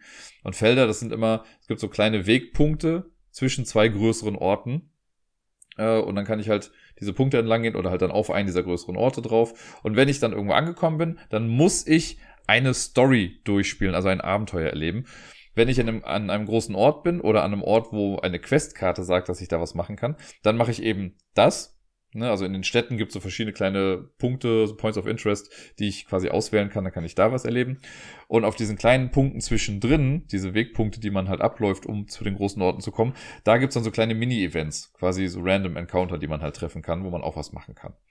Und das Ganze macht man halt eine gewisse Anzahl an Runden lang und am Ende guckt man, wie viel Prestige habe ich denn jetzt gesammelt und dann kriegt man halt gesagt, also im Solo-Modus ist es dann You are famous oder wie auch immer. Und wenn man das gegeneinander spielt, das kann man auch machen, dann erlebt trotzdem jeder einfach seine eigene Geschichte irgendwie und dann guckt man, wer hat am Ende mehr Prestige gesammelt. Gewinnt die Person mit mehr Prestige. Man kann das auch kooperativ spielen. Dann versucht man einfach, glaube ich, eine gewisse Gesamtmenge an Prestige zu sammeln, um gesagt zu bekommen, man ist jetzt berühmt oder weniger berühmt oder super famous oder wie auch immer. Äh, genau. Und es in, also beinhaltet sehr viel Lesen. Ne? Es gibt eine App dafür, die habe ich dann immer auf meinem Surface-Tablet quasi äh, dann auf. Und man muss immer, wenn man ein Event macht oder halt eine irgendeine Aktion macht, ein Abenteuer erleben möchte, dann gibt man eine dreistellige Zahl ein oder sucht sie sich an der Seite raus, klickt dann drauf und dann ist erstmal Storytime. Da muss ich erstmal lesen, was da jetzt gerade irgendwie passiert oder was mir passiert, was ich sehe. Und dann muss ich eine Entscheidung meistens treffen. Dann heißt es dann, okay, also Beispiel jetzt, ne, es ist eine ein brennendes Haus steht vor dir, was willst du machen? Willst du die Tür einschlagen? Willst du sie aufknacken irgendwie? Oder willst du einfach weitergehen? So. Oder willst du heroisch ins Fenster springen oder wie auch immer? Und dann musst du für das eine vielleicht einen Kampftest machen, für das andere machst du halt einen Geschicklichkeitstest oder einen Wissenstest oder du gehst halt einfach und verlierst Ansehen oder so, keine Ahnung. Äh, und dann muss man einen Skillcheck machen. Und Skillchecks, das funktioniert herrlich einfach hier. Man hat auf seinem kleinen Characterboard, was man hat, ähm, so eine Skill-Scheibe, nenne ich es jetzt mal. Und da sind immer vier Skill-Marks drin. Man kann in sechs verschiedenen Skills, glaube ich, sind es, kann man jeweils höchstens zwei Skill-Marks drin haben. Und wenn ich jetzt einen Test mache, würfel ich fünf Würfel. Egal welchen Test ich mache, es sind immer fünf Würfel. Es gibt fünf schwarze Standardwürfel. Und wenn ich jetzt aber zum Beispiel einen Kampftest mache, das Kampfsymbol ist so ein Schwert und das ist orange in dem Spiel, äh, angenommen, ich habe zwei Skillmarks in Orange auf meiner Dingsbums, auf meiner, äh, auf meinem Playerboard, dann darf ich zwei der schwarzen Würfel gegen zwei orangene Würfel austauschen. Und diese farbigen Würfel, die sind einfach besser. Die haben dieses Symbol dann ein paar Mal häufiger drauf, manche Sachen dann dafür auch gar nicht. Und ja, dadurch kann man halt versuchen, so ein Skill zu machen. Dann würfelt man einmal und guckt, was passiert. Dann zählt man die passenden Symbole und kann dann in dieser App quasi wieder auswählen, was ich geschafft habe. Und je nachdem geht die Geschichte dann weiter. In der Regel ist es oft so, wenn ein, eine Sache einfach ist, dann schafft man sie schon gut, wenn man ein oder zweimal das passende Symbol gemacht hat und ab dreimal ist es ein richtig guter Erfolg. Äh, wenn es Medium ist, dann brauchst du schon eine 2 oder 3 oder eine 1 bis 3, ich weiß gar nicht mehr genau. Äh, und wenn es super schwierig ist, dann brauchst du, keine Ahnung, geht's erst ab einer 3 richtig los. Äh, genau. Und dann liest man halt je nachdem, was man gewürfelt hat, wie es dann weitergeht viel mehr ist es auch nicht. Also man geht irgendwo hin, dann würfelt man wahrscheinlich zwei, dreimal für irgendwelche Tests oder um eine Geschichte durchzubekommen und dann ist der Tag auch schon rum und dann geht das Ganze wieder von vorne los. Das funktioniert im Solo-Modus super. Ich habe es, wie gesagt, noch nie mit irgendwem anders gespielt. Da wird dann in den Regeln gesagt, gut, wenn ich jetzt dran bin, angenommen, ich würde es mit Sarai spielen, wenn ich jetzt dran bin, dann liest sie mir meine Geschichte vor, so damit ich nicht sehe, was irgendwie für Auswahlmöglichkeiten dann noch kommen oder so, oder was für Skillmarks gebraucht werden. Ähm, da muss man natürlich auch eine Gruppe für haben, die da Bock drauf hat. Ne? Also ich glaube, an sich könnte ich das mit Sarai zum Beispiel gut spielen, aber ich weiß nicht, ob sie so einen Bock hätte, jedes Mal alle Geschichten irgendwie vorzulesen. Weil ich mich schon selber auch dabei erwische, also das ist, vielleicht projiziere ich das jetzt auch nur, aber ich erwische mich schon dabei, dass ich bei manchen dieser Beschreibungen von Situationen und so nur so zwischen den Zeilen gelesen habe und das jetzt gar nicht so super aufmerksam verfolgt habe, weil das schon an sich eine sehr coole Welt ist, in der das Ganze spielt, aber es ist einfach auch ein bisschen überladen mit irgendwelchen Tierbeschreibungen. Also jedes Tier, das man trifft, ist gefühlt irgendeine andere Tierart. Und wenn man sich richtig, richtig reinfuchst, dann weiß man halt auch irgendwie, okay, die Frösche können nicht gut mit den Störchen, was ja thematisch noch irgendwie Sinn ergibt. Und die Mäuse haben ein Problem mit den Katzen und die aber mit denen nicht. Und dann gibt's die Gruppierung und dann gibt's auch irgendwelche Politik und Könige und hast du nicht gesehen. Und kriegst halt wirklich dauernd irgendwelche Tiernamen um die Ohren geworfen und da merke ich, da, da blende ich das irgendwie aus. Also klar spielt das Ganze irgendwie in dieser anthropomorphischen Welt. Es hätte, glaube ich, auch genauso gut einfach eine Menschenwelt sein können. Das macht, glaube ich, beim Lesen einfach nicht so den größten Unterschied. Aber ja, keine Ahnung. Das, ich finde immer noch mit am lustigsten, wenn ich mir vorstelle, also ich habe so einen kleinen Gecko, den ich da spiele, irgendeine so Eidechse. Ähm, der war jetzt irgendwie zwei, drei Mal in irgendwelche Kämpfe verwickelt und ich habe den eigentlich, sieht der mehr so schmächtig aus und jetzt gar nicht wie so ein großer Kämpfer, deswegen finde ich das immer lustig, wenn man sich mir dann vorstelle, wie der die ganzen Aktionen da macht. Ähm, aber das ist mehr so Theater of the Mind. Wie dem auch sei. Äh, das Spiel funktioniert auf jeden Fall gut. Es macht Solo auf jeden Fall viel Spaß. Ich weiß nicht, ob das im Duo-Modus auch gut tragen würde und zu viert erst recht keine Ahnung. Da könnte ich mir halt vorstellen, dass das schon ein großes Downtime-Problem auch hat, weil man halt eben, also ein Zug von mir dauert schon manchmal, je nachdem wie viel ich lesen muss, so an die fünf Minuten. Ne, dann muss man erst mal gucken, wo will ich jetzt hingehen. Dann den Eintrag raussuchen, Text lesen, okay, ich muss überlegen, welche Entscheidung treffe ich jetzt, möchte ich dieses, jenes oder sonst was haben. Und es ist selten halt mit einer dieser Geschichten getan, das heißt, danach muss ich nochmal irgendwie was entscheiden. Vielleicht kriege ich dadurch ein Item, das heißt, dann gucke ich irgendwie in der, in diesem Library-Katalog, den man da hat, nach den entsprechenden Karten, hol mir die raus, leg die hin, muss wieder neu entscheiden. Das kann schon was dauern und das Ganze dreimal quasi abzuwarten. Es wird dann zwar immer gesagt, okay, wenn man zu viert spielt, dann soll immer die Person gegenüber vorlesen, damit die noch ein bisschen involviert sind. Ich weiß nicht, ob das das Spiel so trägt. Als Solo-Ding finde ich das echt gut. Zu zweit möchte ich es auf jeden Fall auch mal ausprobieren. Ich glaube, alles darüber brauche ich jetzt nicht zwingend. Damit kommen wir zur ersten Top 10 Liste im neuen Jahr. Und ich glaube, ich mache genau das gleiche wie im letzten Jahr. Ich meine, da habe ich das auch so gemacht. Und zwar habe ich mir auf Boardgame Geek einfach mal angeguckt, welche Spiele sind schon für 2024 angekündigt. Und ja, bin das einfach mal durchgegangen und habe jetzt zehn Spiele gefunden, wo ich sage, die sprechen mich schon irgendwie an. Die haben jetzt nicht zwingend eine Reihenfolge. Also ich kann jetzt bei manchen Sachen nicht sagen, darauf freue ich mich mehr. Das ist einfach generell so ein Interesse, das ich an diesen Spielen habe. Es war eine etwas größere Auswahl, auf die habe ich jetzt mal reduziert. Und wir gucken einfach mal. Es gibt mit Sicherheit noch mehr Ankündigungen. Manche Verlage haben, wissen das ja noch gar nicht so genau, beziehungsweise die Verlage wissen das wahrscheinlich schon, aber haben es noch nicht angekündigt. Äh, aber jetzt, so Stand jetzt, sind das die zehn Spiele, die ich irgendwie ganz ansprechend finde. Und ja, auf dem zehnten Platz habe ich Seventh Citadel.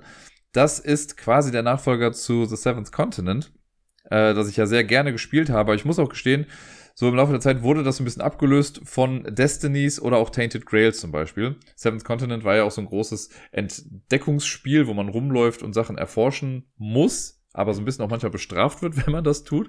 Und ich fand es alles in allem auf jeden Fall ganz gut. So, es hat auf jeden Fall auch seine Schwächen irgendwie gehabt, das System. Ähm, aber es liegt jetzt mittlerweile auch schon echt lange rum. Es wurde dann angekündigt, dass es einen Nachfolger gibt, und zwar dieses Seventh Citadel. Das soll quasi das gleiche System irgendwie mit sich bringen, aber doch irgendwie auch ein bisschen gestreamliner sein.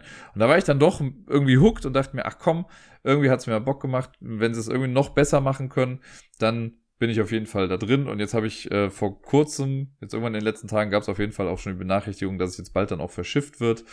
Da bin ich dann mal sehr gespannt. Also da weiß ich sicher, dass das jetzt demnächst ankommt. Also es sei denn, irgendwas läuft gerade sehr gehörig mit dem Kickstarter noch schief.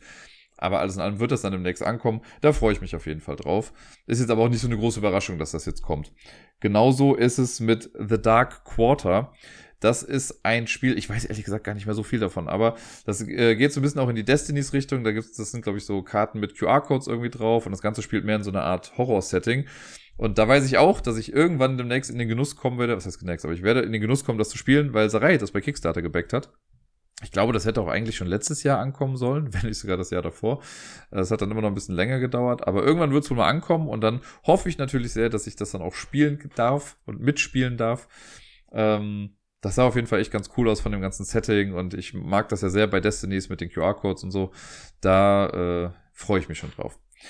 Der Rest der Spiele, über die es jetzt gleich geht, oder um die es jetzt gleich geht, die kenne ich alle bis, na doch, eine Ausnahme, zwei Ausnahmen. Okay, zwei Ausnahmen, äh, wo ich die Spiele doch schon kenne, weil ich davon quasi Prototypen gespielt habe. Äh, und die sollen auch dieses Jahr quasi rauskommen und fertig werden und so. Da Genau, mit denen fange ich jetzt einfach mal an, machen wir das doch mal so. Das eine davon heißt Firefighters on Duty. Das habe ich auf der Spielemesse testen können, in einer noch nicht ganz fertigen Version. Es war schon relativ ausgereift. Und ich, also ich hatte auch ein bisschen meine Probleme mit dem Spiel. Das möchte ich gar nicht unter den Teppich kehren. Hab ich eben schon mal gesagt, ne? Ähm, aber trotzdem hat es mir Spaß gemacht. Firefighters on Duty ist quasi ein Echtzeit-Feuer Feuerwehrspiel. Wir bedienen quasi eine Feuerwehrstation und es wird irgendwann gesagt, go, und dann hat man, was ich, eine Minute oder zwei Zeit, um frantically irgendwelche Würfel zu würfeln und Figuren zu bewegen, Feuer zu löschen, Leute zu retten und was weiß ich nicht was. Und irgendwann äh, stoppt dann das alles wieder. Da macht man so ein bisschen Buchhaltung zwischendurch. Sowas wie Feuer breitet sich weiter aus, Leute sterben, Häuser brechen zusammen, was weiß ich nicht alles. Und dann kommt man wieder in die Würfelphase, muss wieder schnell würfeln, wieder Sachen machen, Leute retten und so weiter. Und diese, ich mag das generell, dieses Gefühl von kurz Hektik, dann wieder kurz ausruhen. Kurz Hektik, dann wieder ausruhen. Und gerade dieses, ja, Feuerwehrthema, das passt einfach sehr, sehr gut dazu. Es hat mir auf der Messe Spaß gemacht. Es gab ein paar Sachen, die relativ schwierig zu überblicken waren, weil es einfach so viel war. Es gab so irgendwie verschiedene Fahrzeuge, die rumfahren können, Items, die man irgendwie holt, wo steht jetzt der Hydrant, was kriegt man dadurch, wo muss ich das Wasser herholen. Das muss man, glaube ich, alles erstmal sehr, sehr verinnerlichen. Aber ich habe Bock drauf. Also ich, äh, da muss ich echt mal überlegen, wenn das irgendwie da mal rauskommt, ob ich mir dann nicht vielleicht sogar hole. Weil so eine Art von Spiel hatte ich bisher nur mit Flatline, was der Nachfolger von Fuse war. Fuse ist ja einmal durchgehend Echtzeitphase, aber Flatline war es auch so, dass man immer eine Minute gewürfelt hat, dann wieder geguckt hat, was passiert ist, dann wieder eine Minute würfeln und so ähnlich war das bei Firefighters on Duty auch. Das andere Spiel, das ich schon kenne, was ich als Prototyp gespielt habe, das ist Chronofall. Das wurde auf der Messe auch schon vorgestellt. Äh, das hat noch den Untertitel oder Beititel At the End of Space and Time. Das ist ein kooperatives Spiel mit so ein bisschen Pick-up and Deliver und da kommt so ein bisschen Pandemiegefühl mit auf in Space ähm, das sieht erstmal ultra komplex auch aus und das Board ist auch ein bisschen verwirrend. Also selbst ich habe es mir nochmal angeguckt und dachte, boah, was war das denn nochmal eigentlich alles? Die Idee bei dem Spiel ganz grob ist, wir also versuchen was Bestimmtes zu machen und man kann so ein bisschen in die Zukunft sehen. Es gibt immer so fünf Events, die ausliegen und später kriegt man so Fähigkeiten, mit denen man diese ja, quasi Reihenfolge der Zeit ein bisschen manipulieren kann, so dass man sagen kann, nee, wir möchten erst, dass dieses Event zuerst äh, passiert und diese Manipulation der Zeit, die spielt einfach eine große Rolle da drin. Das sollte man dann auch immer mal wieder nutzen. Ähm, sind auch sehr viele Zufallselemente mit drin. Das will ich gar nicht außer Acht lassen hier. Aber mir hat es auf jeden Fall schon Spaß gemacht. Ich weiß, dass ich persönlich das gerne nochmal spielen würde. Und ja, mal gucken, wie und wo das jetzt genau dann rauskommt. Aber das hat Bock gemacht und von daher guckt euch das gerne auch mal an. Das war Chronofall at the End of Space and Time. So, jetzt sind noch sechs Spiele übrig. Die gehe ich jetzt in irgendeiner Reihenfolge hier mal durch. Ich fange mal an mit Restart. Restart ist ein Spiel, wer hätte damit rechnen können, das bei äh, T-Totum Game Studios oder so rauskommt. Ähm, das hat auf Boardgame Geek, ich lese immer so ein bisschen vor, was bei Boardgame Geek steht, den Untertitel Travel Back in Time and Change the Course of Events to Save Humanity's Future. Ein bisschen was mit Zeitreise. Ich weiß gar nicht, ob das jetzt im Spiel selber auch irgendwie was mit Zeitreise zu tun hat. Ich glaube, es geht einfach darum, dass wir quasi nochmal zurück an, zu den Anfängen gehen und versuchen, die Geschichte der Menschheit so ein bisschen so zu manipulieren, dass es für uns einfach auf jeden Fall ein bisschen besser läuft. Irgendwie hat es mich angesprochen. Ich fand das Cover irgendwie ganz nett. Das hat so eine ja, so eine komische Welt mit einer Sanduhr und sowas. Das sah ganz cool aus. Da will ich auf jeden Fall mal ein bisschen das im Blick behalten und gucken, was dann so passiert damit. Mehr kann ich dazu jetzt gar nicht sagen. Das sind ja wirklich einfach nur so optische Ersteindrücke. Dann habe ich das Spiel Aqua. Aqua Biodiversity in the Oceans. Da bin ich ja, so ein bisschen zwiegespalten irgendwie. Es hat leider, muss ich ja fast schon sagen, ähm, äh, hier Artwork von Vincent to Trade. Es sieht natürlich gut aus, das will ich gar nicht damit sagen. So, das Cover sieht echt fantastisch aus. Ähm, bei den Plättchen muss ich sagen, also es ist so irgendwie so ein Tile-Laying-Game. Keine Ahnung, was man genau damit irgendwie macht. Aber ich finde dieses Unterwasserthema sieht ganz gut aus man baut so ein bisschen Cascadia-Style. Ähm, ja, sich irgendwie so eine kleine Welt zusammenlegt, platziert dann Tierplättchen irgendwie auch da drauf. Keine Ahnung, wie genau das funktioniert. Und das sieht auf jeden Fall sehr bunt aus. Ich weiß nicht, ob es so bunt sein müsste. Das sollen, glaube ich, dann Korallenriffe oder sowas sein. und stellenweise sieht es ein bisschen chaotisch aus, deswegen weiß ich nicht, wie lesbar das Spiel dann wirklich ist, wenn das irgendwie so chaotisch aussieht. Ich weiß aber auch nicht, wie die Regeln genau sind, aber ich fand das Cover fantastisch und denke mir einfach mal, dass das ein ganz nettes Spiel werden könnte. Dann habe ich auf meiner Liste Tiny Epic Cthulhu draufstehen. Das ähm, ja, ist ein Spiel aus der Tiny Epic-Reihe. Wer hätte es gedacht? Davon habe ich ja selber hier drei, möchte ich sagen, oder vier, vier Stück habe ich sogar hier. Ich habe Tiny Epic Kingdoms, Tiny Epic Galaxies, jeweils in der Ultra Tiny Edition. Äh, dann habe ich Tiny Epic Quests und Tiny Epic Dinosaurs. Das sind die, die ich hier habe. Und die finde ich auch alle auf ihre Art und Weise echt ganz nett. Und ein paar habe ich aber auch ausgelassen von denen. Ich habe auch mal Tiny Epic Western oder wie das auch hieß. Das fand ich dann irgendwie auch okay, aber hat mich jetzt nicht so sehr gehuckt und irgendwie war ich da so ein bisschen raus aus der Reihe. Aber ich fand Tiny Epic Cthulhu sah dann irgendwie doch ganz nett aus. Äh, das hat nämlich so einen Spinner, also halt so, ein, so eine Drehscheibe quasi und was man genau jetzt da machen muss, weiß ich nicht genau, aber ich finde es immer schön, dass sie es ja trotzdem hinbekommen, dass jedes Tiny Epic Spiel sich schon auf eine gewisse Art und Weise anders spielt. Hier, ja, bin ich einfach mal gespannt. Das Ganze ist kooperativ. Ich müsste mir mal genauer angucken, was man da macht. Ich glaube, es hat irgendwie auch mit Backbuilding ein bisschen was zu tun. Äh, ich habe so ganz, ganz kurz mal in das Video von Rado reingeguckt. Aber das, das sieht auf jeden Fall so aus, als könnte das ein Spiel sein, was mir gefällt. Ich bin ja auch ein Cthulhu-Freund. Von daher äh, werde ich mir das auf jeden Fall näher angucken, wenn es dann rauskommt. Tja, und damit bleiben ja schon nur noch drei Spiele übrig nach Adam Riese. Und auf dem, in Anführungszeichen, dritten Platz habe ich ein Spiel, das ich in Birmingham auf der UK Games Expo gesehen habe. Ähm, da wurde mir nämlich The Old King's Crown einmal grob gezeigt ich weiß leider gar nicht mehr wirklich genau, wie das Gameplay jetzt funktioniert hat. Ich weiß, das hat viel mit Verhandlungen und sowas zu tun äh, und Bluffen auch so ein kleines bisschen. Was einfach im Gedächtnis geblieben ist, ist das Artwork. Ich fand das Artwork einfach so cool und Designer und äh, Artist sind ja auch die gleiche Person sogar. Äh, Pablo Clark. Und äh, bei Eerie Idle Games kommt das raus. Habe ich bei den anderen Spielen eben gar nicht mehr gesagt, aber gut. Ähm, guckt euch da gerne mal das Artwork zu an. Ich fand das richtig schön. Das sieht ja, ich kann es gar nicht beschreiben, anders aus. Also anders, schön. So, und äh, ich habe da irgendwie auch so ein Lesezeichen oder sowas noch mitgenommen von der Messe in Birmingham. Und da bin ich einfach mal sehr gespannt, das wirklich auch mal zu spielen. In Birmingham selber waren die Demotische die ganze Zeit besetzt. Da bin ich einfach gar nicht dazu gekommen, das zu spielen. Und ich bin mir gar nicht sicher, ob das auf der Messe auch war, also auf der Spielemesse auch war, ähm, in Essen. Kommt mir gerade zumindest nicht mehr ins Gedächtnis rein. Aber vielleicht war es auch da und ich habe es nur übersehen, weiß ich nicht mehr. War ja dann doch ein bisschen. Aber ja, The Old King's Crown, da bin ich mal sehr gespannt drauf. Und jetzt habe ich noch äh, zwei Spiele übrig. Auf dem äh, zweiten Platz habe ich ein Spiel, über das ich quasi am wenigsten weiß. Ich sehe nur das Cover und ich weiß, wie es heißt. Es heißt Super Squad High. Und die Idee ist im Prinzip äh, kooperatives Spiel für ein bis vier Personen, wo eine Verbrechenswelle irgendwie die Stadt niedergestreckt hat und nur das Super Squad kann äh, helfen. Und ja, das sind halt im Prinzip alles noch Schulkinder, äh, oder Schulteenies, die dann eben versuchen herauszufinden, wer hier die Strippen zieht und wer dafür verantwortlich ist. Irgendwie gefällt mir das Cover davon, das hat halt so einen Cartoon-Comic-Style. Ähm, man sieht leider nichts vom Spielmaterial oder so, deswegen ist das wirklich nur ein Wild Guess. Aber ich bin mal gespannt, wie äh, das so funktioniert. Es steht, bei den Features steht Unique äh, Narrative Dating Mechanism. Da musst du irgendwie gucken, wie gut man die anderen kennt oder nicht oder wie auch immer. Keine Ahnung. Bin mal gespannt. Und auf Platz Nummer eins ist eine, tja, wie soll ich sagen, quasi eine Art Standalone-Erweiterung von einem Spiel, das ich nie gespielt habe. Und zwar äh, gab es oder gibt es das Spiel Tales of Arabian Nights. Und das ist im Prinzip auch so eine Art Story-Spiel, also auch so Sandbox-mäßig. Man bewegt sich irgendwo hin, liest dann irgendwelche Stories vor, muss Entscheidungen treffen und so weiter. So in die Richtung geht das Ganze. So Choose Your Own Adventure in den Arabian Nights. Und davon gibt's jetzt eine, ja nicht Neuauflage, aber eine Weiterentwicklung und die heißt Tales of the Arthurian Knights, also nicht wie Nächte, sondern wie Ritter. Äh, und das spricht mich instant mehr an, weil ich mit den Arthurian Knights mehr verbinde als mit den Arabian Nights. Und da bin ich mal einfach gespannt, wie es wird. Ich habe, wie gesagt, das Original gar nicht gespielt.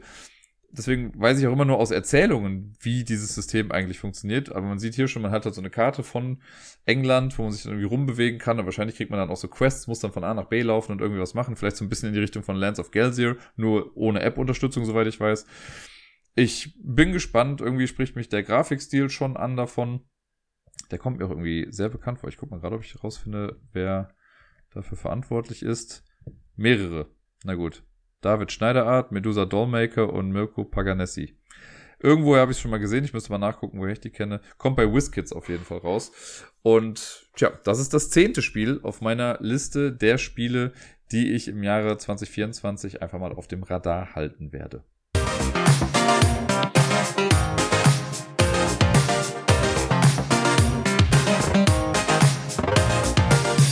Und sonst so.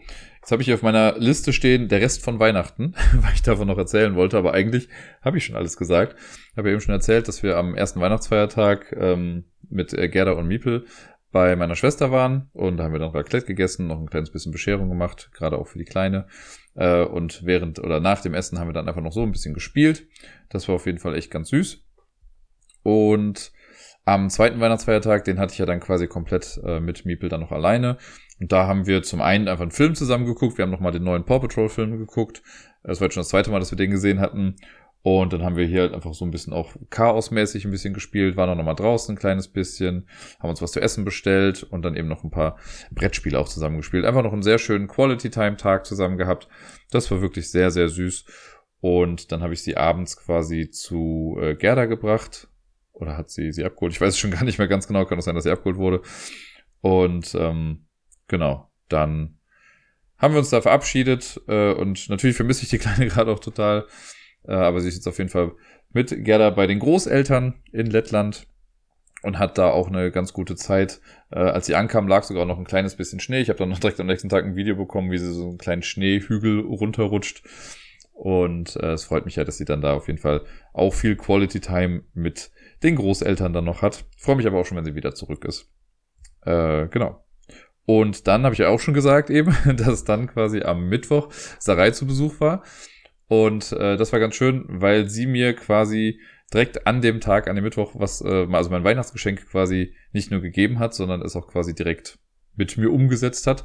Denn äh, sie hat mir einen Ausflug ins Phantasialand zu Weihnachten geschenkt. Ähm, ich lag ihr wahrscheinlich jetzt einfach zu lange damit in den Ohren, dass ich äh, immer noch nicht auf die Fly-Achterbahn geschafft habe.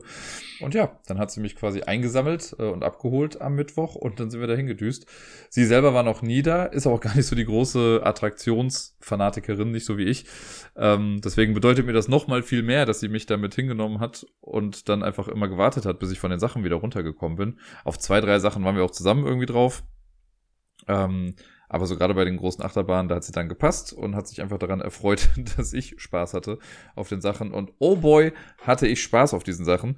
Ähm, ich liebe das Phantasialand ja ohnehin. Das ist für mich einfach wirklich der beste Freizeitpark, den wir so in Deutschland haben. Ähm, und ich fand ja ohnehin schon, also ich bin ein großer Freund von der Black Mamba Achterbahn, die es ja jetzt schon seit vielen Jahren gibt. Die finde ich einfach klasse. Das ist diese Hängeachterbahn, die einfach unfassbar wild ist, aber auch schnell vorbei.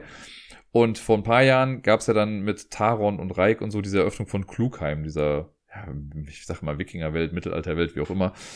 Und äh, Taron ist einfach so eine geile Achterbahn. Das ist auch die erste, die ich gefahren bin an dem Tag. Und die macht einfach so unfassbar viel Spaß. Die ist halt schnell und auch wild und lang, also so verworrenes Schienennetzwerk. Macht richtig viel Spaß. Und dann wurde ja irgendwann angekündigt, dass Fly gebaut wird. FLY. Das Ganze in so einer neu gebauten Steampunk-Welt. Rookburg heißt das da. Und ich liebe ja Steampunk sehr. Und ich war so aufgeregt. Das letzte Mal, als ich halt im Phantasialand war, war das alles noch nicht fertig. Das wurde kurz danach dann irgendwie eröffnet. Und dann war halt auch Pandemie und hast du nicht gesehen. Und ich habe es einfach nicht geschafft, da hinzukommen. Und das hat lange an mir genagt, wirklich, weil in meinem Umfeld immer mehr Leute mir meinen, boah, sie waren da und das war so cool. Und ich war richtig neidisch. Und jetzt äh, konnte ich endlich dann hin. Und ich muss sagen, meine erste Fahrt mit Fly hätte besser nicht laufen können. Denn das Ding war, ich musste mich ja dann alleine anstellen. Dann habe ich mich angestellt und musste am Anfang so ein bisschen warten. Es hieß dann irgendwie, sind ja immer so Schilder, wo dann steht, wie lange man warten muss. Stand, glaube ich, 50 oder 60 Minuten dann irgendwie dran. Und ich habe mich schon darauf eingestellt, okay, das wird jetzt halt einfach ein bisschen dauern. Und dann ging es erstmal so ein bisschen schleppend voran und irgendwann kam dann die Stelle, wie so oft, dass man sich entscheiden muss zwischen, ähm, möchtest du in die erste Reihe oder möchtest du beim Pöbel sitzen? Also zweite bis zehnte Reihe. Bei Fleiß ist das die zweite bis zehnte. Und ja, natürlich wirkt die erste Reihe immer erstmal ein bisschen leerer. Und dann dachte ich mir, ah komm, meine erste Fahrt, eigentlich fände ich es schon cool, wenn ich irgendwie in der ersten Reihe wäre. Und dann habe ich noch mit Sarai kurz geschrieben, so per Handy, äh, so, ah, ich könnte jetzt auch in die erste Reihe gehen. Und dann meinte sie auch sehr encouraging einfach, ja, dann mach das doch. Und dann dachte ich mir, ach komm, fuck it, wenn ich jetzt ein bisschen länger warten muss, dann mache ich das. Und bin dann halt abgebogen in die erste Reihe und hatte dann einfach echt Glück, weil es war, also ich konnte bis vorne dann quasi ans Gate, sage ich jetzt mal, rangehen. Da waren sechs Leute noch vor mir dran. Und das hat dann ein bisschen gedauert, weil die lassen natürlich im Prinzip so gesehen für je 18 Leute, die hinten sitzen, also von der zweiten bis zehnten Reihe sitzen, lassen sie ja nur zwei Leute rein. Aber die machen das da mal so ein bisschen gebündelt. Das heißt, es sind erst mit Sicherheit bestimmt 100 Leute durchgelassen worden, bevor wir reingekommen sind. Aber ich habe dann am Ende auf die Uhr geguckt und insgesamt war ich jetzt in 40 Minuten durch und das in der ersten Reihe. Und das ist alles voll Hightech da. Also die machen das schon echt ganz gut, aber es ist auch ein bisschen ungewohnt, wenn man das noch nicht kennt. Weil bei Fly ist es so, die Achterbahn selbst, die geht halt durch diesen Themenbereich wirklich durch. Also man ist echt stellenweise als Person, die zuschaut von draußen, ist man echt nah dran. Und die wollen halt natürlich vermeiden, dass irgendwelche Sachen runterfliegen können oder aus den Taschen fallen oder sonst was. Deswegen gibt's da doppelt und dreifache Sicherheitsbestimmungen. Man muss ja erst in diesem Gate warten, da kriegt man dann so ein Armband. Und mit diesem Armband muss man dann erstmal zu einem Schließfach gehen. In dieses Schließfach muss man jegliche lose Gegenstände, die man hat, auch Handys und sonst was, äh, einschließen.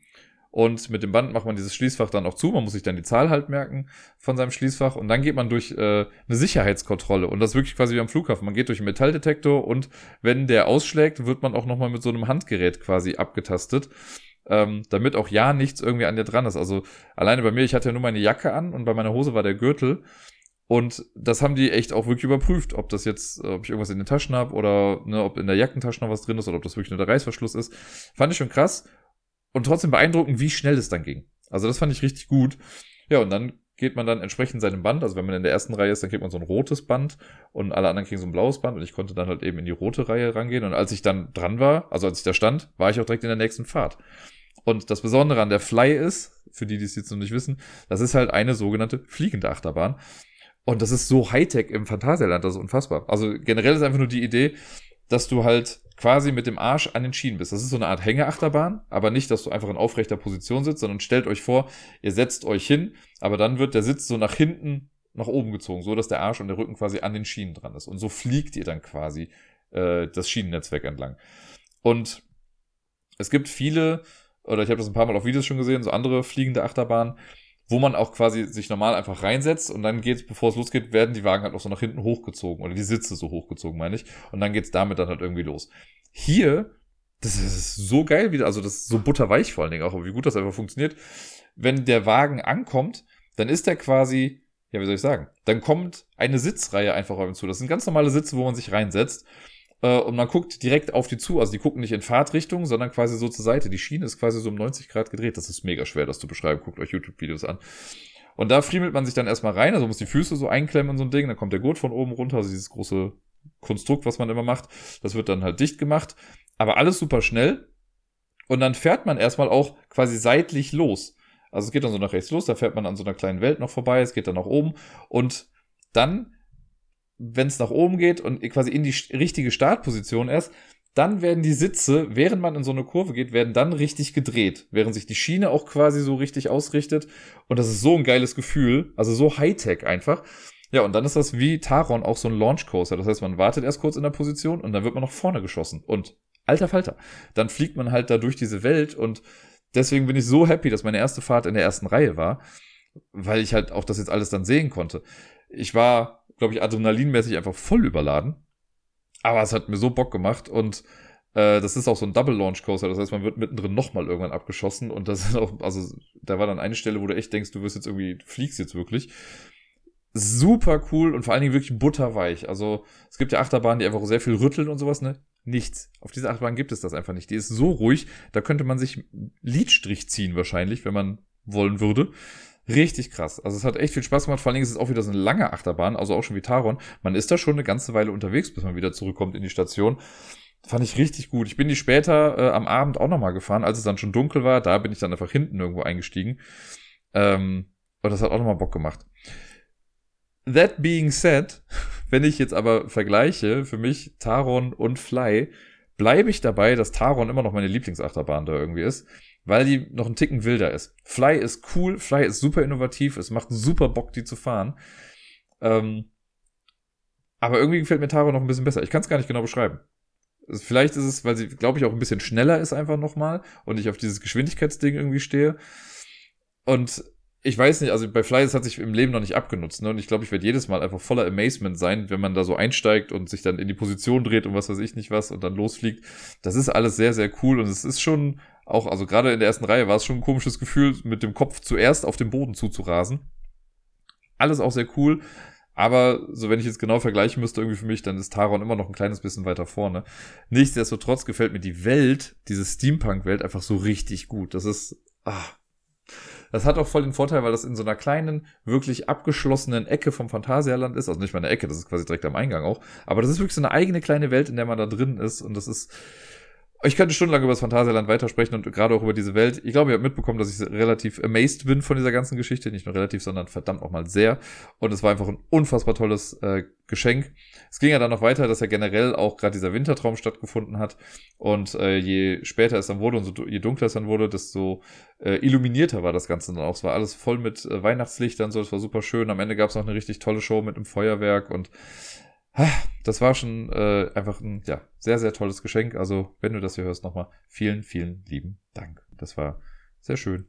Und ja, was wir alles gespielt haben, habe ich ja eben schon gesagt. Das haben wir dann am nächsten Tag gemacht. Wir haben aber an dem Tag auch noch was anderes gemacht. Wir haben nämlich unser Silvester ähm, vorgeholt quasi. Wir haben es nicht nachgeholt, sondern vorgeholt. Oder vorgezogen ist, glaube ich, der richtige Terminus dafür. Ähm, genau, wir haben einfach zusammen was gekocht. Wobei, den Löwenanteil der ganzen Geschichte hat Sarai gemacht, muss ich fairerweise sagen. Ich habe nur die Zwiebeln geschält äh, und geschnitten. Und äh, wir haben dann abends auch noch so Wachsgießen gemacht. Wobei haben wir das am nächsten Tag gemacht? Ich weiß schon gar nicht mehr. Ich glaube, wir haben es am nächsten Tag da gemacht, gar nicht äh, abends noch. Aber auch noch ein bisschen mit Luftschlangen dekoriert und so. Da haben wir einfach so ein eigenes kleines Silvester gemacht, weil das terminlich dieses Mal bei uns halt nicht so gepasst hat, dass wir das äh, gemeinsam machen können. Und das war aber auf jeden Fall sehr schön und das eben halt auch eingebettet in einen sehr verspielten Tag. Das äh, ja, wäre so ein Silvester gewesen, wie ich es mir sonst am Datum selber auch einfach gewünscht hätte. Das war sehr cool. Und am nächsten Tag haben wir dann einfach noch ein bisschen weitergespielt, bis äh, Sarai dann wieder nach Hause gefahren ist. Das war ein sehr, sehr schöner Besuch auf jeden Fall. Und tja, ansonsten, ich war am Samstag, also am 30.12., da war ich im Jamesons. Wer hätte damit rechnen können? Ich habe mir eigentlich fest vorgenommen, dass ich an Silvester ins Jamesons gehe und hatte das hier und da schon irgendwie angekündigt und dann war ich am 30. aber zu Hause und ich war dann in so einem kleinen Loch, weil ich noch so eigentlich beflügelt war von Sarais ähm, Besuch hier und an dem Tag danach war es dann irgendwie so super still und leise und ich habe mich schon wieder sehr dran gewöhnt, dass sie eigentlich hier war. Äh, und dann wollte ich abends einfach nicht alleine hier zu Hause sein und bin dann eben ins Jamesons gegangen und habe dann hier und da auch mit Leuten irgendwie gequatscht. Es war ein sehr cooler Abend auf jeden Fall. Ähm, und habe dann aber auch für mich entschieden, okay, dann gehe ich aber nicht an Silvester. Also irgendwie war es noch so ein bisschen auf der Kippe. Und dann war ich aber am 31. auch erst generell noch so ein bisschen fertig und müde und mein Loch hat sich noch ein bisschen weiter durchgezogen. Im Endeffekt bin ich am 31. dann einfach zu Hause geblieben. Hab äh, ja hier so ein paar Sachen gemacht, hab meinen Kalender noch fürs neue Jahr äh, gebastelt, habe es dieses Mal noch hinbekommen, dass die Jahreszahl gestimmt hat. Das habe ich auch einmal schon mal ein bisschen verkackt, dass ich da irgendwie ein falsches Jahr hingeschrieben hatte. Ähm, das hat auf jeden Fall funktioniert. Und dann war ich auch eigentlich um Mitternacht dann schon im Bett. Also ich glaube ich, um Viertel vor zwölf bin ich schon ins Bett gewandert. Ich war da noch länger wach. Hab dann noch uh, The Big Fat Quiz of uh, 2023 geguckt. So eine britische Quiz-Sendung, die halt einmal im Jahr irgendwie kommt, von Jimmy Carr moderiert. Und genau, die habe ich dann noch da zu Ende geguckt und danach habe ich dann immer so ein bisschen in-and-out-mäßig geschlafen. War dann natürlich auch mal ein bisschen schwierig mit dem ganzen Feuerwerk und so draußen und den ganzen Böllern. Und immer wenn ich so gerade dachte, ah, jetzt kann ich gerade einschlafen, dann äh, hat wieder jemand draußen losgelegt. Deswegen werde ich so langsam auch ein bisschen müde. Ich komme aber lustigerweise auch quasi gerade erst aus dem Jamesons, also ich sage gerade erst, wir haben jetzt mittlerweile 1 Uhr nachts. Ähm, aber ich habe eben quasi noch das Quiz moderiert. Am 1.1. war nämlich das äh, Quiz im Jamesons. Und das äh, war ganz lustig. Das habe ich am Wochenende halt ein bisschen vorbereitet und habe dann äh, ja ganz wie gewohnt das gemacht. Und es war heute ein sehr entspanntes Quiz, kann ich nur sagen. Denn es normalerweise haben wir mit Teamanzahlen von, keine Ahnung, 35 oder so zu tun, 30 bis 35, wenn es sehr voll ist, auch mal 38 bis 40 oder so, was dann schon echt voll ist. Und heute waren es mal ganz locker entspannte 16 Teams. Und größtenteils, ich glaube, bis auf zwei Ausnahmen waren es auch wirklich Stammteams. Und das hat so angenehm gemacht, weil die, also es war für mich erst ein bisschen ungewohnt, weil es stellenweise so super leise war, verhältnismäßig. Und ich immer dachte, was ist denn los? Warum, warum murmelt denn hier keiner? Warum reden die Leute nicht? Aber ja, das sind halt die Teams, die halt auch wirklich Bock darauf haben und die bei den Fragen halt auch zuhören. Das war schon sehr cool. Das war auch einfach schnell vorbei. Also um kurz nach zehn waren wir schon mit allem durch. Manchmal geht's ja sonst sogar bis elf. Aber ich war mit dem Korrigieren schnell durch. Ich habe mir stellenweise echt auch Zeit gelassen, habe mir dann nochmal irgendwie was zu trinken an der Bar geholt, anstatt zu warten, dass jemand irgendwie vorbeikommt. Das war sehr, sehr nett heute und hat mir sehr viel Spaß gemacht. Ja. Und sonst habe ich, glaube ich, gar nicht mehr viel zu erzählen. Noch eine kleine Sache, äh, oder zwei kleine Sachen habe ich noch. Ich habe zum einen habe ich äh, bei eBay Kleinanzeigen wieder was eingestellt. Ich habe so einen kleinen Rausschmiss, Neujahrsputz beziehungsweise Ende des Jahres Putz gemacht und habe wirklich mal mein Spielregal durchgeguckt und habe rausgehauen, was nicht mehr gespielt wird. Und das sind, ich habe das ja schon immer mal wieder gemacht, dass ich dann irgendwie so 10, 20 Spiele rausgehauen habe und die dann mal eingestellt habe. Ich habe jetzt auf jeden Fall bei eBay Kleinanzeigen insgesamt 79 Anzeigen hochgeladen. Mittlerweile ist die Hälfte davon auch schon weg und ich muss sagen, bis auf eine Ausnahme habe ich keinerlei negative Erfahrungen jetzt damit gemacht. Also es war, sonst ist es ja immer so, dass Leute irgendwie was Blödes fragen oder ne, es ist, mein Lieblingsbeispiel ist ja dieser kleine Webcomic mit hier über Kleinanzeigen, ich verkaufe ein kleines blaues Dreieck. Und dann kommen die Fragen mit, gibt's das auch als Viereck? Warum ist denn das nicht rot? Hast du mehrere davon? Also Geschichten. Kannst noch so ausführlich irgendwie schreiben, Leute interessiert's nicht. Naja, und ähm, da hatte ich jetzt auf jeden Fall guten Kontakt, habe jetzt hier und da Leute äh, gefunden, die dann Sachen abnehmen und auch mehrere Sachen gleichzeitig abnehmen. Ich muss dazu sagen, ich hau die Dinge auch stellenweise zu einem Spottpreis raus, ne, weil ich irgendwie, mir ist der Platz wichtiger wirklich als irgendwie Profit oder sonst was. Und dann bin ich einfach happy, wenn Leute schnell zuschlagen und sich schnell die Sachen holen. Und da war ich sehr happy.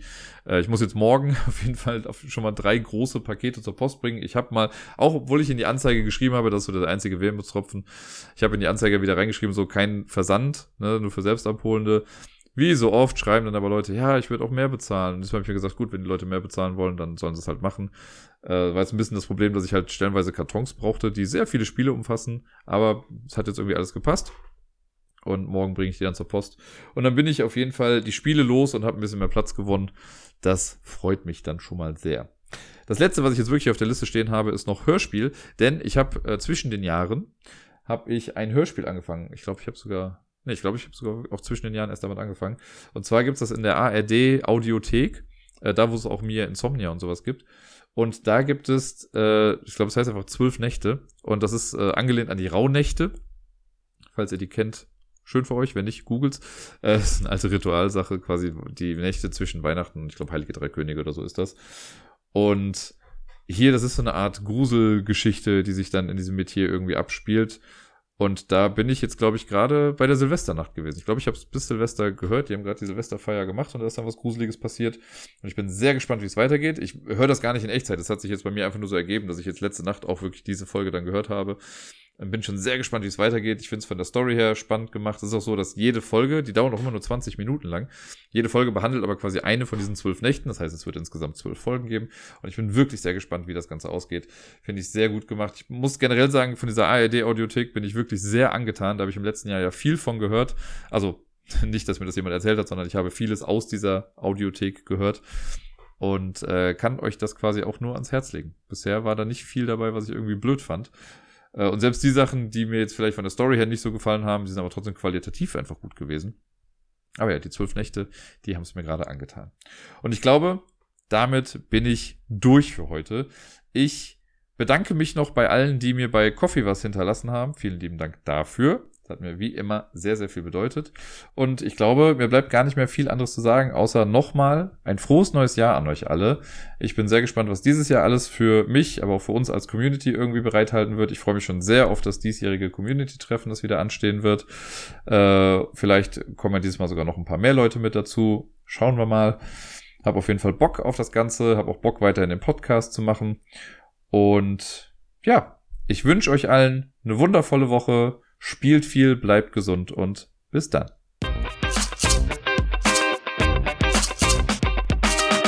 Ich habe mir übrigens einen kleinen Mini-Vorsatz für 2024 vorgenommen und auch für alles weitere, was nach 2024 kommt. Und zwar, dass ich selbst nicht mehr ganz so streng mit mir sein werde, wenn ich es mal nicht schaffe, eine neue Episode an einem Montag rauszubringen. Wenn sie an einem Dienstag rauskommt, dann ist es dann einfach manchmal so, aber dann mache ich mir ein bisschen weniger Stress damit. Und ich denke mal oder hoffe einfach mal, dass das für euch auch in Ordnung ist.